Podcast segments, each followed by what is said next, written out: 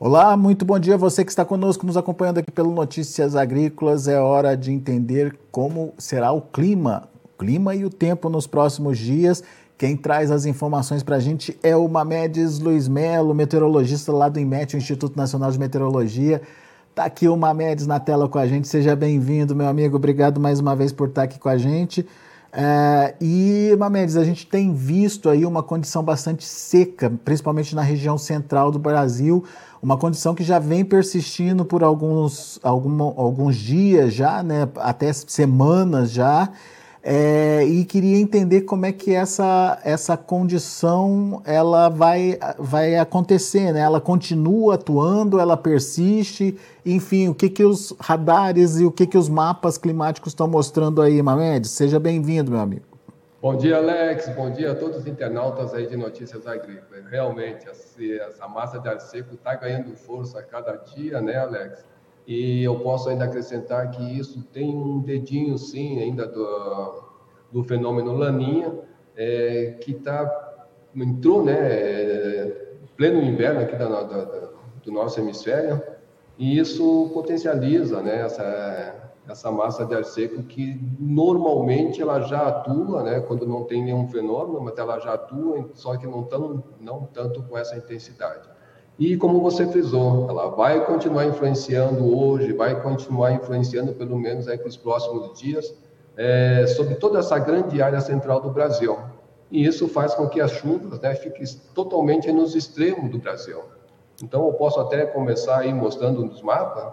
Vamos compartilhar a tela aqui. Vamos ver.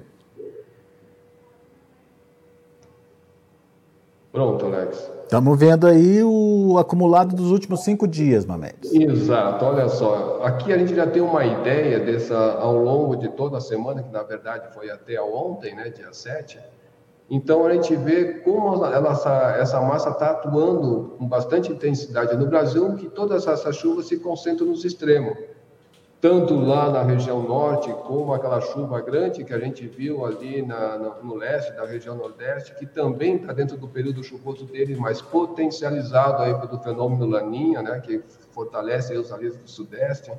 E lá no sul, as frentes frias que conseguem chegar pelo menos até o sul do Rio Grande do Sul e escapam para o oceano. E toda essa área que a gente está vendo, né, totalmente aí sem chuva, tanto nesses cinco dias, tanto nesses nos últimos três dias, e como no dia 7, como é que ficou ontem, né, em, em grande parte do Brasil. Então, esse cenário corresponde, Alex, a essa imagem de satélite que a gente está vendo agora de manhã, né? Que isso é, é, é o cenário que está acontecendo agora de manhã em grande parte do Brasil.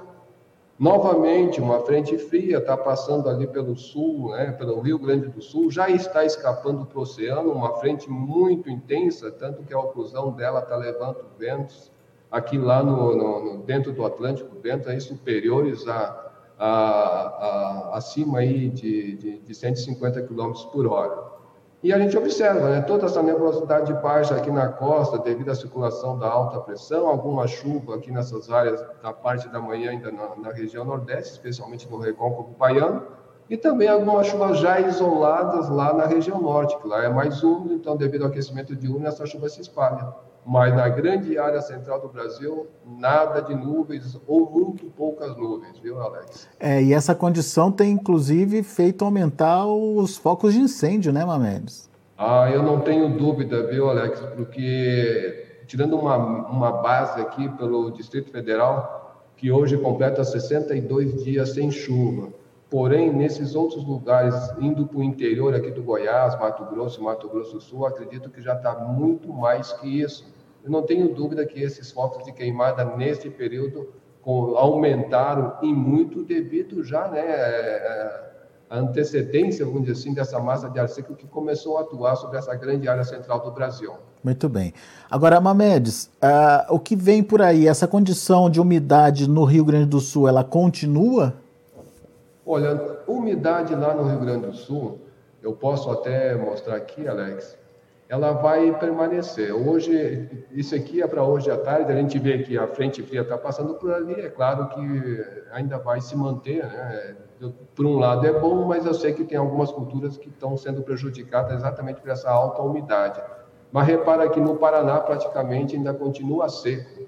E se a gente for avançar para amanhã, só amanhã de manhã, para amanhã à tarde, essa umidade, conforme a frente fria vai se deslocando para o oceano, o Rio Grande do Sul também já começa a ficar seco. Isso já é no domingo à tarde, na segunda-feira à tarde, é, também aí na terça-feira à tarde, aí tem aqueles altos e baixos, mas no geral, o que vai mais sofrer na, na, na região sul vai ser o Paraná e parte de Santa Catarina, até mesmo o noroeste do Rio Grande do Sul.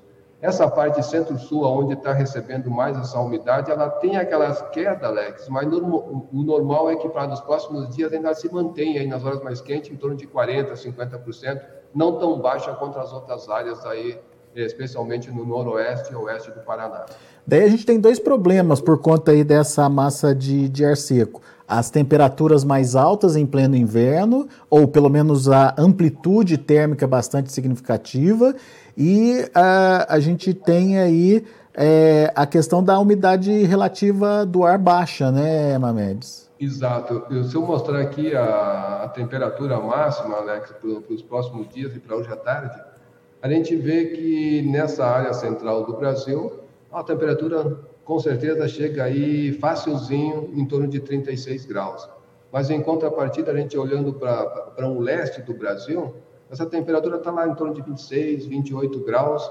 E, e, na, e, e, pela parte da manhã, né, quando a gente olha a temperatura mínima, nessas áreas, com exceção aqui da região sul do Brasil, é, onde o friozinho ainda continua lá na casa dos 5, 6 graus, em alguns lugares até menos que isso, mas é, nessa área central é como você frisou, a amplitude térmica está muito grande, é, é, mais ou menos em média em torno de 10 graus. De manhã, 12, de tarde, 32, ou seja, aumenta até mais do que 10 graus aí de diferença de amplitude térmica. Que é comum nesse período, né? Porque a, uhum. a condição de nebulosidade ela é muito pouca, então aquele calor que se recebe durante o dia ali, a superfície da Terra, de noite, não tendo nenhuma nuvem para segurar esse calor, ela se, se vai embora, é como um efeito estufa, né? Se tivesse nuvem para segurar um pouquinho desse calor. Mas não tem, então é, é, é, é bem grande mesmo a amplitude térmica nesse período. E a umidade relativa?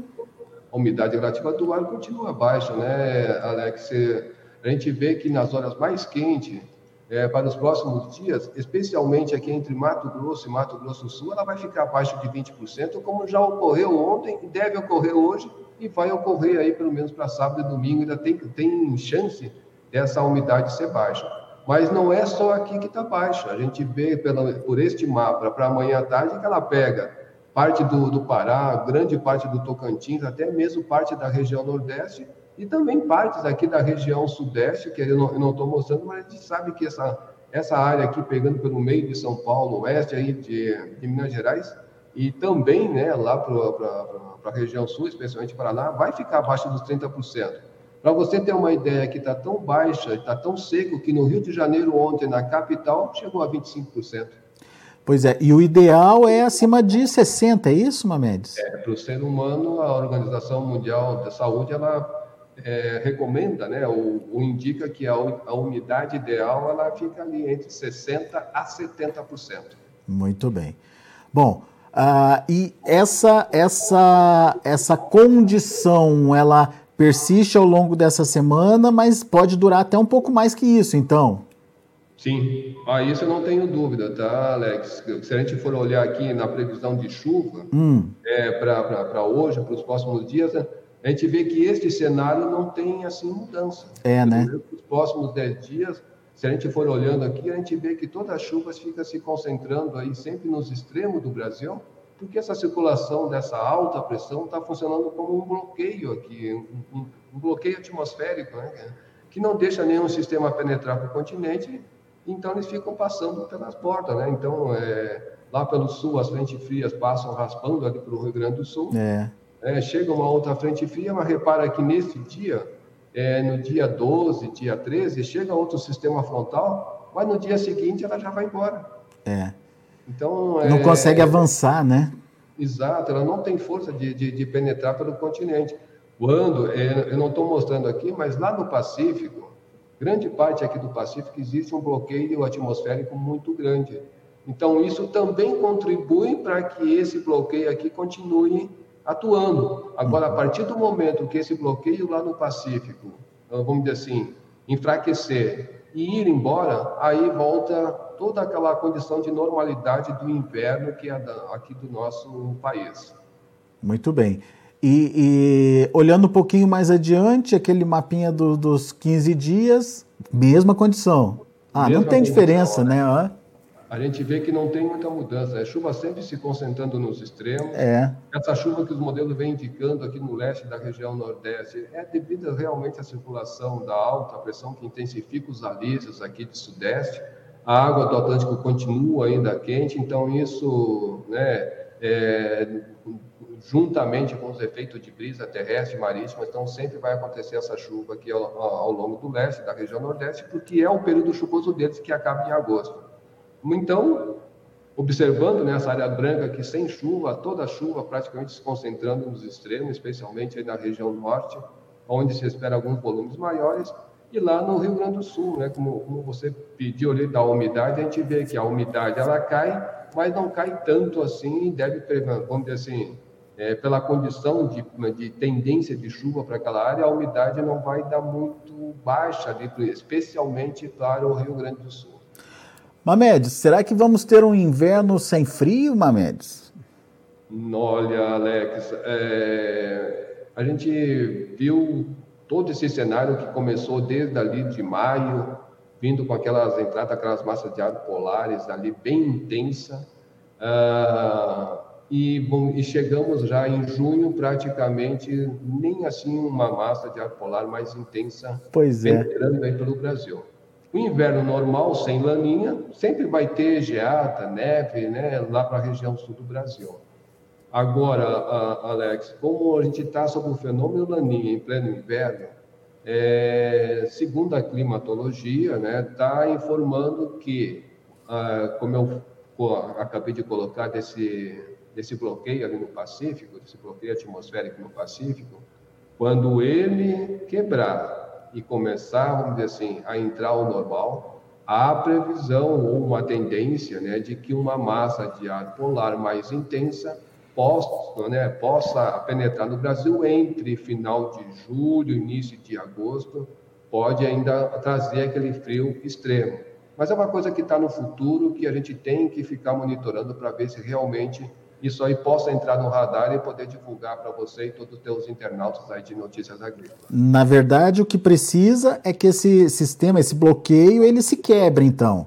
Exato. Onde ele começar a enfraquecer, é, olhando aqui para o Mauser, né, então todos esses sistemas frontais, ele começam a penetrar aqui, parte aqui do, do, do, do Brasil, e aquelas massas de ar polares elas começam a entrar, né, configurando até mesmo, vamos, vamos dizer assim, dentro da normalidade, ah, o, o, fenômeno friagem, né, porque a, a, alta pressão ela entra com uma certa intensidade que atinge parte aqui da região é, centro-oeste, até mesmo aí o, o, sul da região aí norte, e parte né, se divide aqui vindo para a região sudeste é, essa, se entrar no radar, a gente tem que ficar monitorando, especialmente é, é, Sudeste, onde o ano passado, é, que essa massa de ar polar entrou com tanta intensidade que queimou bastante cafezais ali em Minas e São Paulo.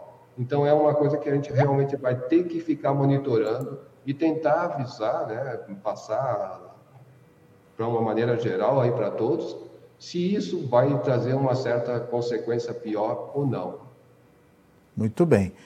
Bom, então, condição de secura persiste ainda por mais alguns dias, pelo menos uns 15 dias. Vamos ficar atento para enfraquecimento desse bloqueio atmosférico. Se esse bloqueio é, se enfraquecer, daí sim as condições de, de massas de, de ar frio uh, podem é, voltar ao normal e isso poderia derrubar as temperaturas. Mas a gente precisa esperar, como a Mendes disse, vamos aguardar mais um pouquinho antes de é, trazer informações que podem não se confirmar, né, Mamedes? Exato. Então é bom, né, Alex, a gente ficar monitorando, porque é, sabe que isso aí traz um certo, é, um, uma certa preocupação para grandes agricultores, né, especialmente aqui do Sudeste, porque no Sul realmente precisa de frio para que se tenha uma qualidade melhor aí, tanto na parte de, de, de frutas, né, como também para o trigo que está começando agora.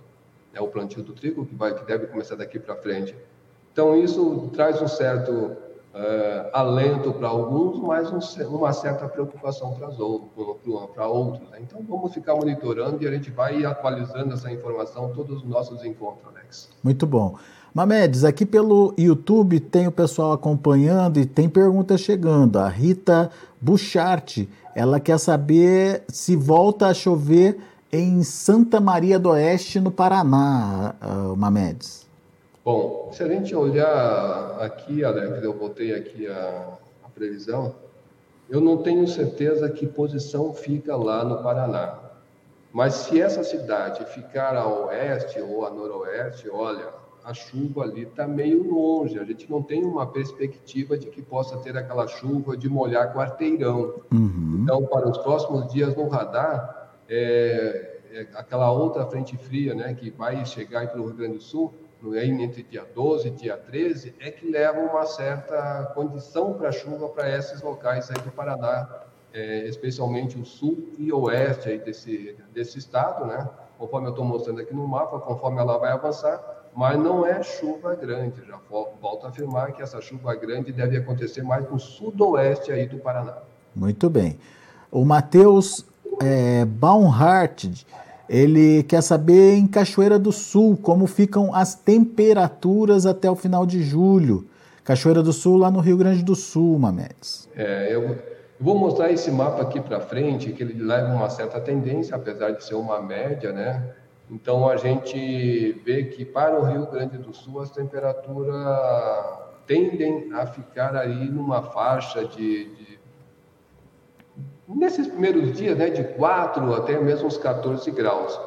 É, perdão, na segunda, na segunda quinzena né, de julho, porque tende a esfriar mais. Agora, para esses próximos dias, olhando o mapa de superior, né, de 8 é, na verdade, de ontem até o dia 15, né, até a, noite do dia 15, as temperaturas por lá ainda continuarão meio que elevada.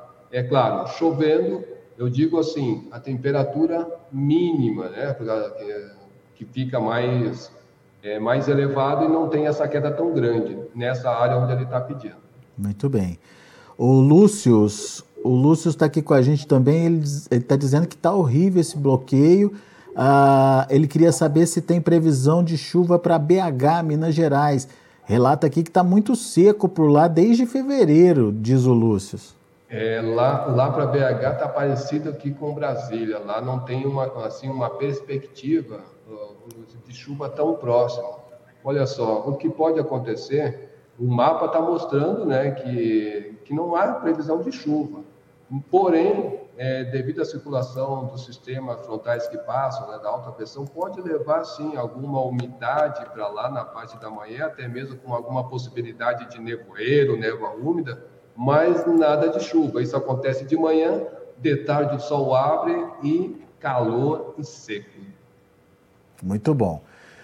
Bom, pessoal, muito obrigado, pessoal do YouTube, participando aqui com a gente, mandando as perguntas. Quero convidar você que está conosco pelo YouTube para se inscrever no nosso canal, afinal de contas, isso é importante, ajuda a gente a divulgar as informações aqui do Notícias Agrícolas e aciona o sininho lá, aciona o sininho para que sempre que tiver uma conversa com uma Médios, uma conversa com os pesquisadores, enfim, é, sobre o clima, o que pode acontecer nos próximos dias, você vai ser avisado.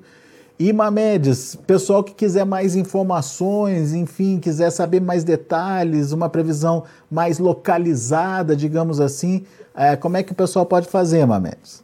Acessa lá no nosso portal, Alex, portal.imet.gov.br, que tem uma vasta informações ali, inclusive alguns boletins sobre o tempo, né, que os agricultores que estão aí ligado para saber como é que já, já começam a se planejar para a próxima estação chuvosa, dão uma olhadinha ali que tem bastante informações e eu acredito que deve sair satisfeito. Não saindo, por favor, como o Alex falou, bate um frio ali, ou se não, liga aí para o pessoal da Notícias Agrícolas que a gente, em conjunto, responde essas perguntas. Boa, Mamedes.